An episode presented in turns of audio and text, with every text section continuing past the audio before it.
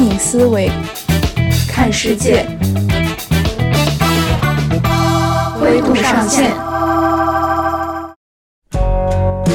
每天在我们那个楼群里面，我真的觉得上万的 gfv 都能产生，就非非常非常多，非常夸大家怎么张，看中校园这个市场？非常非常夸张。要把自这种同理心拿出来，就愿意为自己的消费者去解决问题，这个时候他才会信任你。其实每一次呃售后问题，我觉得都是一个转机。Hello，大家好，欢迎收听灰度上线，我是主持人依依。这是一档由清华大学五道口产品观察社群制作的播客，源于产品社群，但不止于产品。我们希望在播客中以产品视角讨论生活中的各种趣事儿，用产品思维看世界。那我们今天想聊的主题呢是社交电商，也算是蹭了一波双十一的热度啊。今天和我一起的是社群成员月薪，他有着一个自己运营的小店，通过微信群来进行传播，然后和交易。而且月薪他不只是一枚社交电商的小 B，也是做过 B 端的运营工具，所以可以说是拥有分销环节的甲乙双方视角。月薪跟大家打个招呼吧。Hello，大家好，我是月薪。目前自己呢有运营一个呃小小的店铺，然后在一些熟人的圈子里面去卖一些呃好物，跟大家分享一些好的商品。然后之前呢也是作为一个产品经理，参与过 B 端运营工具的设计，然后到后期的落地。所以说，就像依依刚才说的，拥有呃分销回的甲乙双方的视角，也希望今天聊天的过程当中呢，能够呃和依依有一个更深入的探讨。嗯，对对对，因为我本身也是月薪社群里的一个小，而呃我还是一个复购用户，所以就是我一方面我也特别想听月薪分享他经营小店的故事，就是到底是怎么把这个小店给运转起来的。另外一方面呢，我也对社交电商背后的产品逻辑和商业模式感到非常好奇，所以呢，我们今天也主要会围绕这两部分展开。乱入一下，因为我们后来又开了一次产品研讨会，所以也会插入一些大家的有趣观点。在月薪开始讲他故事之前，我先简单来说一下社交电商是什么。就其实这个词可以拆成社交和电商两个词儿来看嘛。简单理解就是通过社交分享来更好的达成电商交易，对，可以这么简单理解。然后我觉得一提到这个词，反正我最先联想到的就是曾经一度占领朋友圈的，就是微商，然后可能这也是社交电商的一个前身。然后。其他同学会有哪些有意思的联想呢？让我们来听听看。最开始想到的是微商，我想到之前在拼多多的一个社死经历，就你知道以前拼多多你买的东西，它会自动分享到那个拼小群，然后然后然后然后就会出现你的家你的亲戚给你点赞，我太社死了。是我想到的是安利，就是我觉得这是一家非常和百度一样伟大的公司，就是用一个公司名字定义了一种行为。啊，安利这个词是从他这儿来的，对，哇塞，安利它是一种直销的这种模式嘛，所以其实最早我们说像我吃下你的安利，或者我不吃你的安利，其实就是这个安利。啊，我以为是就是这个安利，它就是来源。安利是个保健品吗？是的，是的，呃日就是日化那那些相关的。然后它本本身的意思就是安利的它那种推销的方式就是直销，就是疯狂向你去推销它的一些商品。然后现在的安利其实就是大家在日常生活当中啊，你你遇到了就是自己非常喜欢的东西，然后你就向其他人去进行了一个安利，对，就是用自己的名字和百度一样定义了一种现在我们习以为常的生活方式。我觉得这个还挺牛逼的。哎，那我有一个疑问，就现在嗯，国内除了拼多多之外，是不是没有其他的社交电商了？啊，一会儿就告诉你，可太多了，可太多了。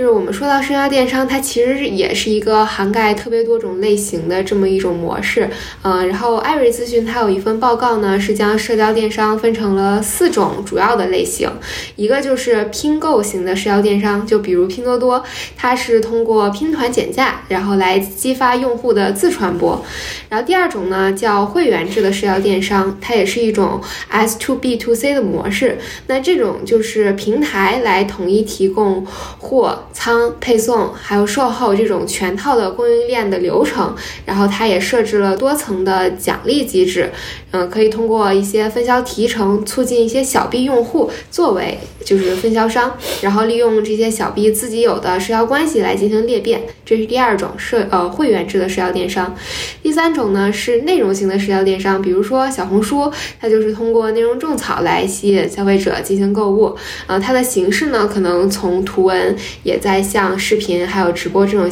呃更加新的、更加丰富的形式转变。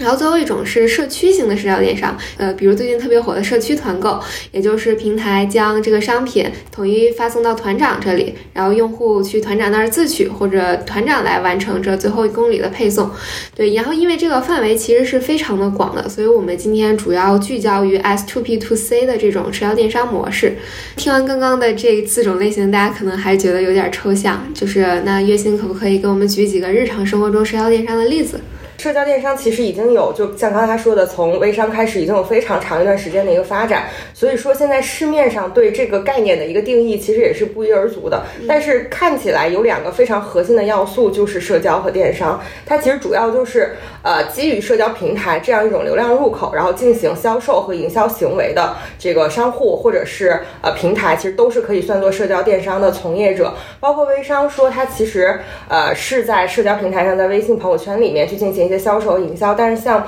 拼多多这种，其实它不是在微信环境里面完成一个购买，它更多的还是说通过呃微信啊、QQ 啊等等一系列的这个社交入口去做一个这种砍价，然后去做一个领券，最后回到他自己的主站，回到拼多多的 App 里面去完成一个购买。所以说，不管是在社交环境里面去营销，还是说在社交环境内去完成一个闭环的购买，其实都可以算作整个大的就是社交电商的一个范围。然后呃，还是像他刚刚说的这种描。述可能对于我们的听众来说就非常抽象，他会不理解说为什么我们需要呃社交电商这么一个东西。然后我可以给大家简单举一个生活中的小例子。北京今年的冬天特别特别的冷，然后很多同学，包括我的室友，在呃十月份，就是刚刚秋天的时候，就已经开始有买秋裤这种需求了。然后买秋裤这种东西，它其实就是一个你在淘宝上可能要刷很长时间，比较耗时，但是呃他又不知道选择什么样的会比较好，所以他有一天晚上回到宿舍，听到我要买秋裤这个消息之后，他就给我发出了一个指令，他说你挑吧，你挑好了之后直接发一个链接给我，我一键完成下单。所以他其实就是在买秋裤这件事情。上找到了一个他可以信赖的人，他可以选择相信我，呃，不用去看价格，也不用去看材质，直接就在我的链接里面完成个购买。所以这其实就是我们在线下完成了一次非常简单的社交，呃，通过社交来进行购买的一个行为啊。所以说这个社交它并不一定框限在线上的社交媒体、社交网络里。那线下我们完成一次社交推荐，就是达成一次推荐，这也算是社交电商的一种吗？我觉得也不太能说它是社交电商的一种，只是。说在我们的日常生活中算是一种辐射吧，就是呃大家。在平时的生活里面去购买一些东西，可能也会向自己身边身边的亲朋好友去咨询。比如说你买耳机的时候，会就去找一个在三 C 这个领域非常擅长的，或者说是一个耳机的发烧友。然后买电脑的时候，可能就会找一个所谓的计算机的同学。那所以其实这都是通过社交的方式去获取一些信息，或者说基于他对这个人的信赖，愿意去相信他推荐的一些东西。所以我觉得这些购买行为里面其实都是有社交的这个因素在的。所以说社交电商并不是一个呃非常不常。或者说离大家非常远的一个事情，所以这也是我为什么啊觉得我自己这个小店可以做，或者说我有信心去把它做下去的一个主要的原因吧。嗯，啊，原来如此，那就是你可不可以展开讲述一下你自己开店的一个经历啊？嗯，就是你这个小店，先给我们介绍一下你的小店是怎么样运作的。嗯，好的，就是呃，刚才一一提到，就是艾瑞他给社交电商分了四种类型嘛，其中有一种叫会员制的社交电商，然后它基本上模式就是 S to B to C，S to B to C 它其实呃就是由平台由一个大的集体来为我们这些小 B，就是所谓的分销商提供啊货品仓储配送，包括后期的这个呃售后这一系列的服务。我们的功能其实就是上上架一些货品，然后通过我们自己的方式把这个货品给卖出去啊。至于货品是怎么来的？它的呃基本的定价，包括配送，都是由这个平台会去统一处理的。所以说，呃，对于我们这些通过 S to B to C 模式去卖货的这些小 B 来说，呃，我们需要投入的精力，或者说我们需要费的心是没有那么大的。对。然后我自己的小店其实就是 S to B to C 模式下面的一个小的产物。那我最开始呃接触到这个项目大概是今年春夏天的时候，当时接触到之后，其实也是知道有一个很大的平台为我们提供供货，呃，而且这个大平台它的商品的质量，包含它的配送以及售后都是非常靠谱的，所以其实作为一个呃小 B 在这个里面去卖货还是比较放心的。但是呃，我知道买东西是一件非常容易的事情，但卖东西，尤其是像你自己的亲朋好友卖东西，就是安利东西 这件事情，其实还挺难突破心理防线的。所以我最开始，呃，也是经历了一个阶段，大概一到两个月的时间，我在想，我可不可以做这件事情，然后会不会引发朋友的这个反感，会不会让他们觉得，呃，他突然在朋友圈里去卖货，是不是不太好？然后会不会很消耗我自己的社交资产？我也是经历了一到两个月的一个挣扎，这期间也怀疑过，就是商品会不会是假的，然后会不会给大家带来不好的体验啊什么的，就是也纠结了很长一段时间。后来我为什么，嗯？愿意去开店，愿意去拉第一个社群，是因为我自己在这个平台上面买了很多东西，就我自己天天把这个呃这个海报转发到我自己的微信里面，然后买买买买买，我就会发现它的物流是真的很快，是的，上对物流真的快，基本上就是第一天下单，第二天到了，然后商品的质量就是真的包装也都挺好，它不是说像有一些那种白牌啊，就包装很烂或者怎么样，所以就是我自己的购买体验是非常好的，而且我确实比价之后发现有一定的价格优势，我就觉得反。正我在这个渠道里面，我也基本上赚不到什么钱啊。我也是一个比较热爱分享的性性格，如果能够给大家传一些好货去分享出去，我觉得这是一件很开心的事情。所以就逐渐突破了自己心里面上的呃心里面的一个障碍。然后，呃，我印象里面我。第一天拉群的时候，我是先拉了四个女生，这四个女生就是我在清华非常好的朋友。我说我要干一个什么事情，然后我要拉一个小的群，你们四个先不能给我退。如果有一天这个群，对，先不能退，因为这个群万一就人太少，现在就会非常尴尬。我就说你们等到这个群就是很大，然后确实你们也没有购买需求的时候，你们就随便退。然后，然后我就开始了，然后我就呃，先是把这个。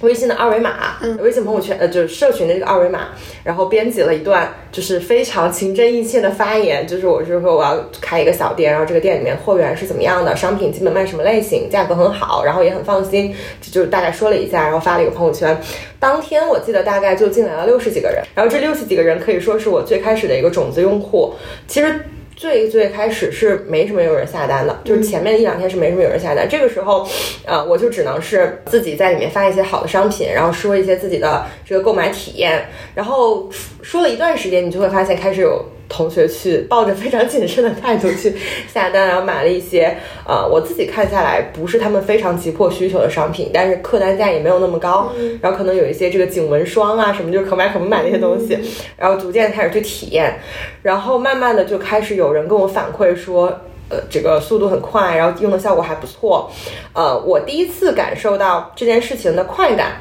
是大概做了一个月的左右的时间。有一个男生在我的平台上买了两支洗面奶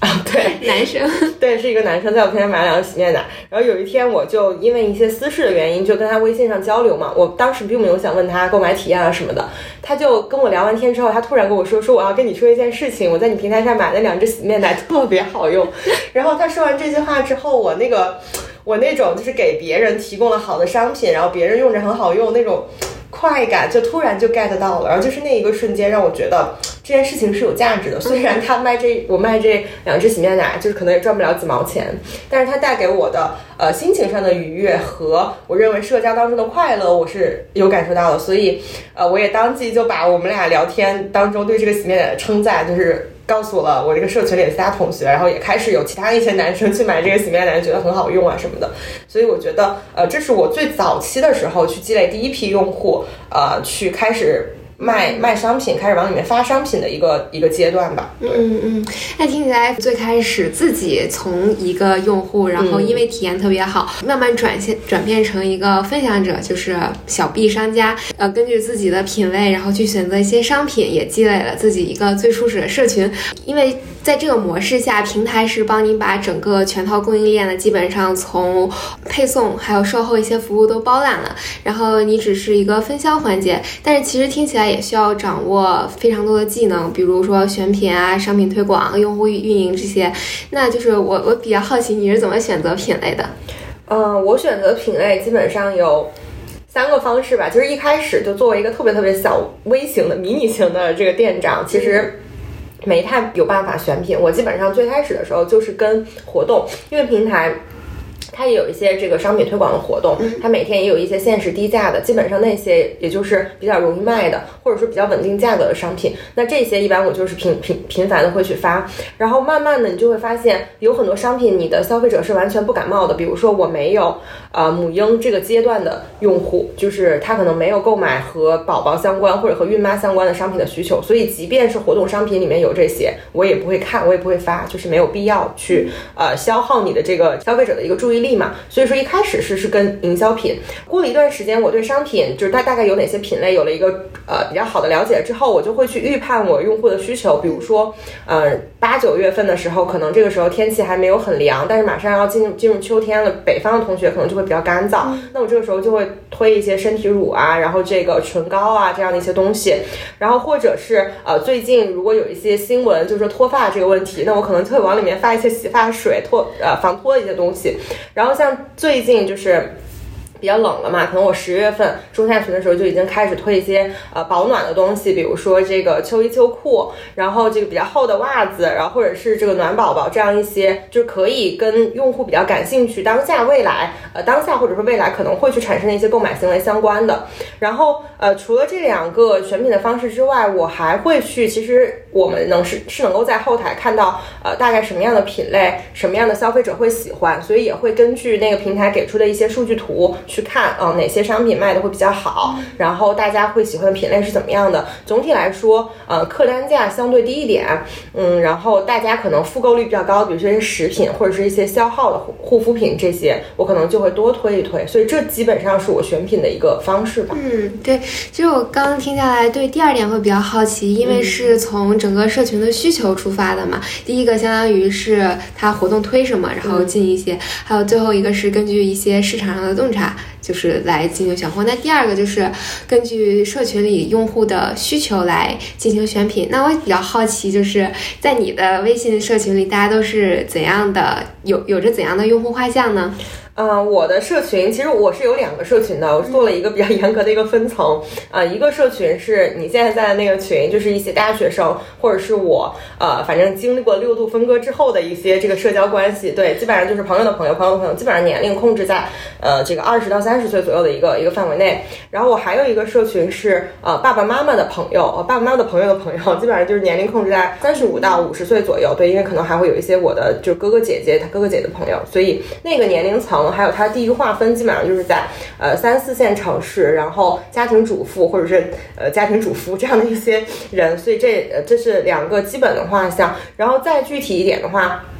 就是我看了一下复购用户，我觉得复购用户会呃比较具有我的消费者这种这种说服力吧。我基本上呃以二十五到三十岁的比较多，但是也有两个复购用户是我这里 top 级别的户这个这个复购用户，他们都是家庭主妇，就是有工作，但是基本上就是一个呃妈妈或者说一个妻子的一个角色，然后会在这里面买非常多的呃日常的这种家清的商品，或者是呃女性使用的一些商品，或者是呃吃的呀这些东西，呃然后。嗯，还有就是我的复购用户里面还有一批就是男生，其实不少。对，所以我比较惊讶。对，所以我呃总结下来，我会发现说。什么样的人会更愿意无脑去选择你推荐的东西？就是一开始他会抱着一个谨慎的态度，他会觉得你是不是不可信。一旦你让他爽到，那他觉得很快或者很便宜，他就会无脑去选择相信。这些人，比如说男生，其实男生是不太愿意在各种平台比价的，尤其是他去买一些呃客单价比较低的，比如说一两百块钱的东西，他不会说像我们女生一样，就买一个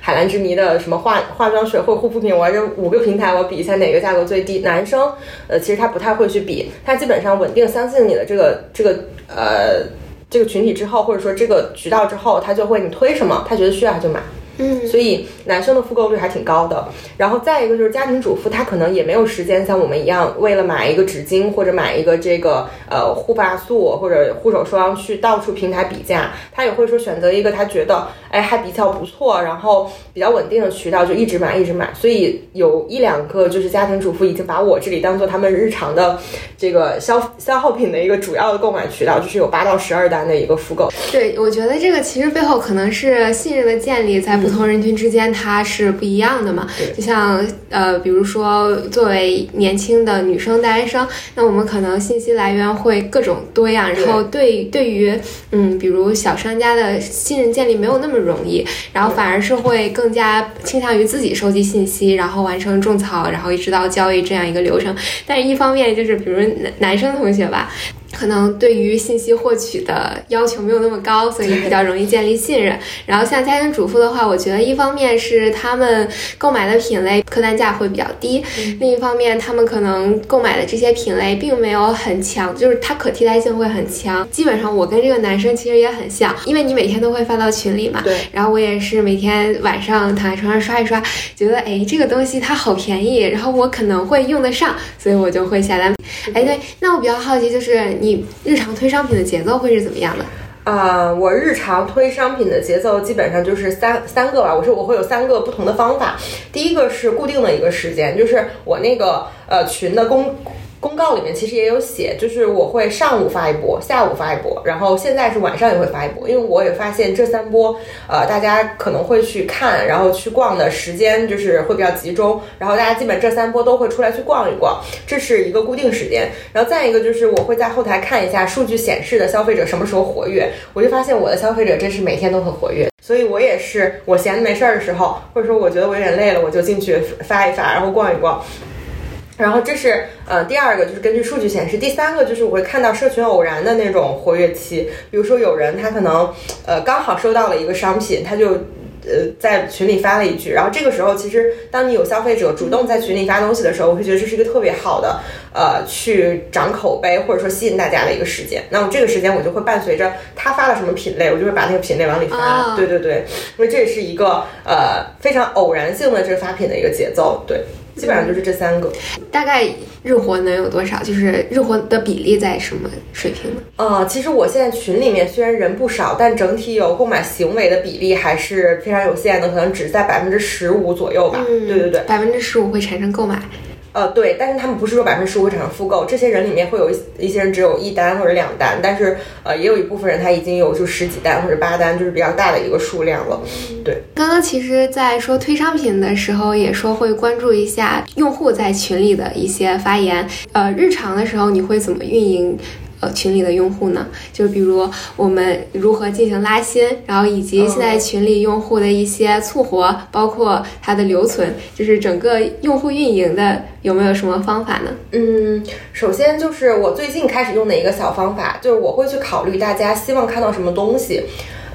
我之前是，呃，就像刚才我们讲的，我不同时间去发了一些品，然后我就会想，大家爬楼其实是。非常麻烦的，就是尤其是我这个社群，大家基本上都是晚上，呃，从头翻到尾，其实是很麻烦的。那我就在想，怎么能够减轻大家爬楼的这个负担？我就会把我从早上到晚上发的所有的商品，以一个聊天记录的方式一键发出去，这样大家打开那个聊天记录，不需要从上往下就是去爬楼，直接看那个聊天记录，然后想买什么就直接去买了。我觉得这是可以减轻大家呃爬楼负担的一种一种方式，所以我最近在尝试这个方式，就每天晚上做一个商品的整理和聚合。然后再一个就是，呃，我有的时候也会做一些回访，有一些用户，我觉得他最近买了很多东西，尤其是像生鲜，就水果，因为他可能会呃有这个路上遇到坏，路上就是损耗的问题，还有可能会遇到坏果的问题，我就很担心这个问题出现会影响就是消费者对我或者说对我这个小店的一个认知嘛，所以一般如果我看到有人买了这样一些东西，或者说呃客单价比较高的东西，我就会主动。微信小窗跟他们聊一聊，就是你买的这个东西怎么样？我觉得在用户购买过程中肯定会发生会出现一些售后的情况，就比如说我买到了不满意的商品，我想要退换货，你是否遇到过这种情况？然后怎么处理的呀？呃，肯定是遇到过嘛，因为买东西它就是有一个你要承担它可能会有逆向、有退货的这样的一个问题。那呃，我一般是这样的，就是。消费者如果说有一些商品他不想要了，或者说他遇到了质量的问题，他肯定会来找我，他会来跟我说。那这个时候我会主动会有去和客服联系，就我会了解清楚这个问题到底是说我不想要了，还是说呃这个商品本身的质量存在一些问题，我会把这个问题了解清楚，然后再去找客服。呃，客服会和我一起想出一个解决方案。比如说呃之前有遇到就是买化妆品，然后它那个包装可能有一点点问题。然后，呃，这个消费者他其实就是有点疑惑，但是他也没有说想要退货，我就去和呃这个客服进行了一个沟通，最后选择给这个呃消费者进行了一定补贴，就给了一些就是奖励吧，或者也不能叫奖励，就补贴，让他。呃，以一个更低的价格购买到了这个商品，所以这个消费者也是满意的。那还有遇到就是服饰，其实是逆向最多的一个比例。然后虽然我这里卖的服饰比较少，而且基本上都是以那种就是内衣啊，或者是保暖保暖什么秋衣秋裤这种为主，所以其实逆向比较少。但是也有的时候会存在说号号号码就是不合适，想从大换小这种问题。一般就是我会嗯和客服先去联系，对。然后如果说真的遇到比较严重的一个质量问题的话，首先我会安。就是呃消费者的一个情绪，因为我自己也是一个消费者，我非常理解买到呃不想就是买到比较差的商品，或者说买到呃不满意的商品的那种情绪，所以我会先安抚他，就是呃跟他说一定会解决，就不会因为你是从呃别的渠道买到的商品就没有办法保护你自己的权益，然后再去和客服一起想办法去尽快的把这个事情给他解决，不管是退款呀，还是呃发一个新的呀，会尽快的去把它解决。总之，我觉得呃做。店主，然后你打算去售后、去客服，你就不能有说我非常急躁，我没有耐心。就是每一个人、每一个店主其实本身都是一个消费者，而且我们基本上都是非常强有力的消费者，因为你很愿意买，才有可能去卖。呃，所以要把自己这种同理心拿出来，就愿意为自己的消费者去解决问题，这个时候他才会信任你。其实每一次。呃，售后问题我觉得都是一个转机，就是你处理好了，其实他就会更加的相信你，更愿意在你这里去买东西啊。那听下来就是自己开一个小店，既需要热情，然后还需要耐心。我比较好奇，你会在这件事上投入多少精力，然后它又能给你带来多少收益呢？啊，其实我觉得我投入的精力算是做社交电商或者说做这种小店的人里面比较少的，因为我每天发品的频率是有限的，而且也没有在呃店里面做非常非常多的一个互动，主要是因为我还是出于自己的兴趣吧，也没有说把这个东西当做一个特别特别重要的副业。嗯，我自己的话，每天我觉得。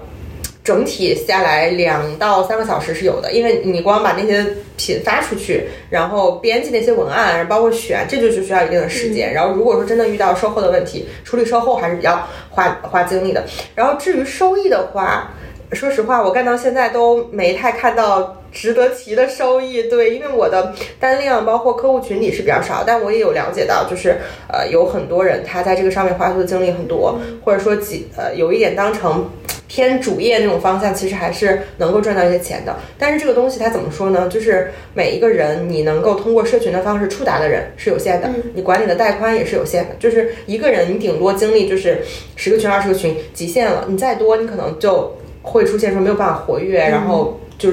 复购会比较低的一个问题。所以说，呃，还是和你的投入会有一个非常正比吧。我觉得你投入越多，就是收益越多；投入少，就只能拿个零花钱这样。嗯，但是我觉得这个社社交电商它天花板本身也比较低嘛，因为它本身就是基于信任。那你本身信任能够辐射的范围就比较没有，就因为你不像平台，它会有保障。一个人个个体的信任，它能够辐射的范围还是比较小的。刚刚其实一直是月薪站在自己作为一个店主的视角来分分享这么一个开店的经历，但是其实最开始也介绍了月薪，同时还是做过一些 B 端的运营工具。那就是现在可不可以站在一个零售行业产品经理的视角来给我们就是简单聊一聊对于这个社交电商理解？就我比较好奇的第一个问题就是，因为我们看到现在也很多综合电商平台，比如阿里，比如拼多多，他们也都在做这种社交电商。但是我想，就是因为社交电商它本身的价格会比平台上的便宜，那我比较好奇这些综合电商平台为什么还有动力去做这么一件事儿呢？啊，是这样的，就是综合电商大概是从阿里就零零几年开始就开始去做，然后后面出现了京东啊、拼多多啊，就从不同的呃，不管是这个履约的环节，还是说从拼购价格低这个环节去呃不断优化这个模式，但会发现呃综合电商它能够获取到的流量红利已经越来越少了，基本上已经没啥流量红利了，大家都是在呃既有的消费者里面去提升复购，或者说提升品牌的这样的一个呃这个含量，或者说增加毛利，搞更多营销活动，但是从红流量红利的角度上来讲，基本本上已经是消快要消消失了，所以大家基本上都在想，呃，我去哪儿能够挖一些新的流量，或者说带来一个业务板块的一个增长，就是肯定所有综合电商平台都是这样想的。呃，现在来看整体流量非常高的一个入口，其实还是社交，就是移动社交，呃，它的这个人口包括流量的大小都是非常大的，蓬这是蓬勃发展的一个状态，然后也是呃每一个电商平台都是。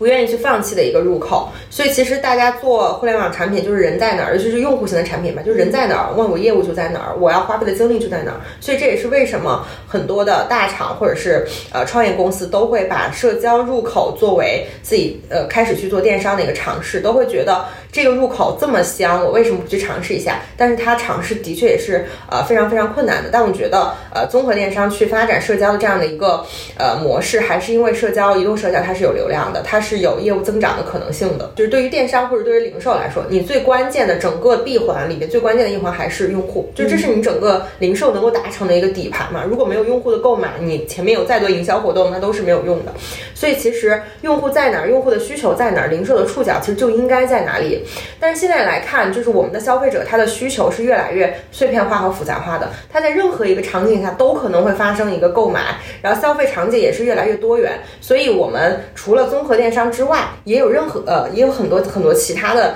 呃渠道愿意去触达这个消费者，所以我觉得呃，消费者的消费场景多元化也是呃综合电商为什么要去做呃这个社交电商或者是做线下门店这是一个非常重要的一个原因吧，就是主要还是看消费者的注意力和消费者的行为是在哪里发生的。我觉得还有一点就是说，他做社交电商，他能够激发出更多的非计划的这种消费。对，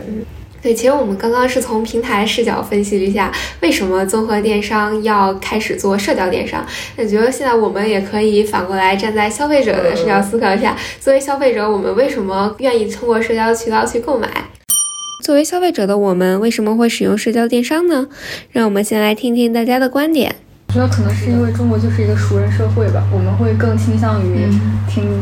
认识的人，他们推荐的东西，我感觉是想获得更丰富的信息了，更丰富的信息，就是从消费者的角度。因为我在想，你说如果没有社交电商前，之前的电商是什么样？那就可能简单的是人和货，就是直接说明说，像京东啊、淘宝，他们就是以货物像一个货架一样的。他说有什么东西，这个产品是怎么样的，那你就根据他的信息去买。但是可能大家对于消费决策来说，希望听到更多的，比如说 KOL，或者说是购买过的消费者，或者说是更多，甚至你身边的人决策的信息，去成为你在多元的产品里面做出更好选择的一个辅助判断。嗯，所以我觉得社交本身是更多的获取信息。我自己的理解，呃，为什么消费者愿意通过这个渠道去购买？我觉得首先是，呃，大家会去产生一个购买行为，本质上还是因为对这个商品有兴趣。嗯，就是它这个商品，就像我现在。呃，就算你们再信任我这个渠道，我现在发一个这个尿不湿，你们也没有人会去买，因为它和你们的需求就是没有任何关系。所以肯定是我这里的商品能够触到大家的需求，但是这个需求可能是你没有计划的，然后也可以也可能是当下并没有那么紧迫的，但的确是你的一个需求，潜在需求，对，或者是激发了你的一个需求。所以首先是这些品。啊，包含它这个品的一个内容的种草，的确吸引了大家。我觉得这是呃为什么愿意通过这个渠道去购买的一个第一个原因。然后第二个就是我有了这个需求之后，我能不能转化？我觉得这个其实是和社交有很大的一个关系，就是大家基于对我的信任，或者说基于对我每天呃去发品，然后其他的消费者的一些表述的一些信任，愿意去做第一个尝试啊，然后。往往就第一个尝试的客单价不会很高，基本上就是，嗯，因为是做一些就是像面膜呀、像保健，它客单价本身也不可能是十块二十，但是相比起整个池子来说，它肯定是一个客单价没有那么高的东西，就一百块钱左右吧。大家会去进行一个尝试，一旦第一次觉得啊物流真快，然后这个肯定也是正品，因为如果是跨境的，它那个上面没有中文嘛，它肯定是一个正品，然后他就会觉得。可以，就这个渠道是起码是可以买的。那下一次我再去看到这个社交信任的问题就不存在了。然后除了这两点原因之外，我觉得还有一个呃，可能是对这个 KOC 就所谓的那个关键意见消关键意见消费者，或者说 KOL 就关键意见领袖的一个信任，或者说对他专业性的一个诉求吧。就比如说呃，我有同学，他是一个平时工作或者说晚上下班之后必须要吃东西的人，他。对吃东西的诉求特别多，但是他男生他又没有，就是对小零食这些没有什么研究，他基本就是看到什么好吃就会买，所以他有的时候他不会在群里问，但是他会自己问我，你最近那边有没有什么价格比较好的水果呀或者零食？就是他可能相信我看零食的一个眼光吧，maybe，然后他就会问我，我就会去给他找找。认为呃找我觉得它价格能接受的，然后呃质量还比较好的发给他，所以他也是基于对我的一些呃所谓的专业性的信任吧。对我觉得主要是从呃这三个角度，就是消费者为什么愿意通过我这个渠道去购买。那最后我觉得我们可以简单聊两句，就是怎么看未来社交电商，就是否看好社交电商的发展。就因为我觉得先说说我的观察吧，因为我一方面看到最近直播电商非常的火，然后基本上呃大家带货到处都是在做直播带货的人，然后另一方面就是前两天微信不是也推出了一个新功能，就是它可以把那个微信群给折叠嘛，所以我觉得这方面可能也会对基于微信的这个社交电商产生一定的影响，所以我觉得可能未来这个社交电商的发展还是困难重重的。嗯。呃，首先我觉得社交电商和直播电商最大的一个区别在于，直播电商它其实二八定律还是特别明显，就是流量集中在头部。就虽然大家都会去看直播，但是我就从美妆这个角度上来讲，我们基本上还是看李佳琦和薇娅的，就是基本上聚那个那些流量。都聚集在那几个人身上，所以对于那些小的呃直播间来说，或者说对于一些品牌独独，除非它有那个很大的一个一个一个价格的优势，否则它的直播间的流量是非常少的。所以直播电商它本质上还是一个中心化的，嗯，呃，它还是集中在某一些头部上面。而社交电商，我们通过社交的方式，尤其是我这种类型的社交电商，每个人能触达的就那么大，嗯，就像它有点像 LBS，就是像美团，它是只能在你这个对你只能基于只能基于这个位置。你跨出了这个位置之后，你打不到你一个上海的这个便利店和一个北京的便利店，你永远不会成为竞争对手。虽然大家都是便利店，但是大家触达的人群是不一样的。所以我觉得从这个角度上来讲，呃，社交电商的平台其实还是有一定的发展空间的。就是大家都可以以呃某一个 KOC 为核心去发展这个一万或者说这个几千个核心的用户，然后去产生一些交易和购买。对可以理解为它更加去中心化，也更加适合长尾流量。是的，非常适合长尾。就是有一些小众的商品。你在直播电商里面，你买不起它那个广告位，然后呃，综合电商平台你也买不起比较靠前的信息流，那你在这儿其实就可以通过种草的方式去做一些。我们平台确实也是卖出过一些不错的这种国货的品牌，就是小众国货品牌，它本身嗯商品的质量过硬，然后通过这种社交的渠道，其实是会比较容易产生一个消费的信任。然后至于你刚刚说的这个微信群消费折叠，我觉得这会是对整个私域产生重创吧，就是一旦。我们都会用工作软件，一旦我们用了那个消息折叠的方式，把一些群收到那个盒子里之后，就再也不会打开。我觉得和退群没什么区别。对，除非有人就是艾特我或者给我打电话，否则我基本上就是不太会看。嗯，所以过一段时间，如果真的有一些高频的复购用户不再产生购买，我可能会去和他们产生一个交流，就是你是不是去做了一个折叠？当然，一方面是基于我是一个店主，另外一方面也是基于我自己对这个东西感兴趣吧。我也想知道以后私域遇到这个问题该怎么去解决。对。然后除了这两个点之外，我觉得可能，呃，会有一些就是法律的风险吧，因为它毕竟是通过分销的这种方式出去，然后，呃，之前也有一些案例就是打擦边球，呃，他可能级别一多，然后对对对，我们还好，我们是没有级别也没有抽佣的，对。那你们平台的激励机制是啥？也是佣金啊，但是它不会说是按照商品走的。对他不会说是你邀请我进来的，然后我卖的东西你抽，这个不会。对，所以我们直接就是 S to B to C，在 S 和 B 之间没有更多的大 B 大大 B，没有这个了。对，嗯，所以价格也真的是非常的有竞争力。是的，价格比较竞争力。在研讨中，月薪提出来了个问题：社交分销模式的核心竞争力是什么？很多同学说是货品，而月薪给出了这样具有动态视角的答案：短期是小倍和扩张。长期则是消费者和品质。我觉得本质上它还是一个电商平台，就是你前期去扩张的时候。你还是要以店主为核心，去想想你这个激励模式是怎么样的，怎么让更更多的人愿意为你去卖货，为你这个平台呃贡献一些这个这个这个价值。但是长远上来看，你还是要以消费者为核心。你的商品品类是不是足够丰富？你的这个履约的这个这个服务是不是足够好？然后交付的环节是不是没有问题？然后是不是可以促成消费者稳定的一个复购？你的毛利率的模型是不是合理的？才是一个社交分销电商平台能不能发展长远的？我觉得是比较关键的一个点。这就是本期灰度上线的全部内容。最后做个简单的回顾：社交电商就是基于社交平台进行营销和销售的商户。我们主要围绕 S to B to C 这种模式进行讨论。这一模式相比于其他社交电商形态，用户感知更弱，而且市场规模也仅有电商整体的百分之一左右。大小电商平台之所以还在做这件事儿，是因为用户需求在哪，零售的触角就在哪。随着用户场景愈发多元，社交媒体作为重要入口，能够激发用户的需求，带来增量。那消费者又为什么愿意通过社交电商来进行购买呢？我们认为，一方面是因为大家存在非计划性的需求，另一方面也是来自于对熟人和专业人士的信任。月薪经营着自己的小店，要处理选品、拉新、复购和售后等一系列问题，远比外表看起来复杂的多。而他做小店的初衷，一方面是喜欢分享，另一方面也是为了更好的理解用户，做好 B 端运营产品，从体验小 B 开始，这样的执行力真的太强了。我们这期节目就到这儿，如果你喜欢，欢迎订阅、评论和转发。你也可以在微信搜索“五道口产品观察”找到我们。那我们下期再见啦，拜拜。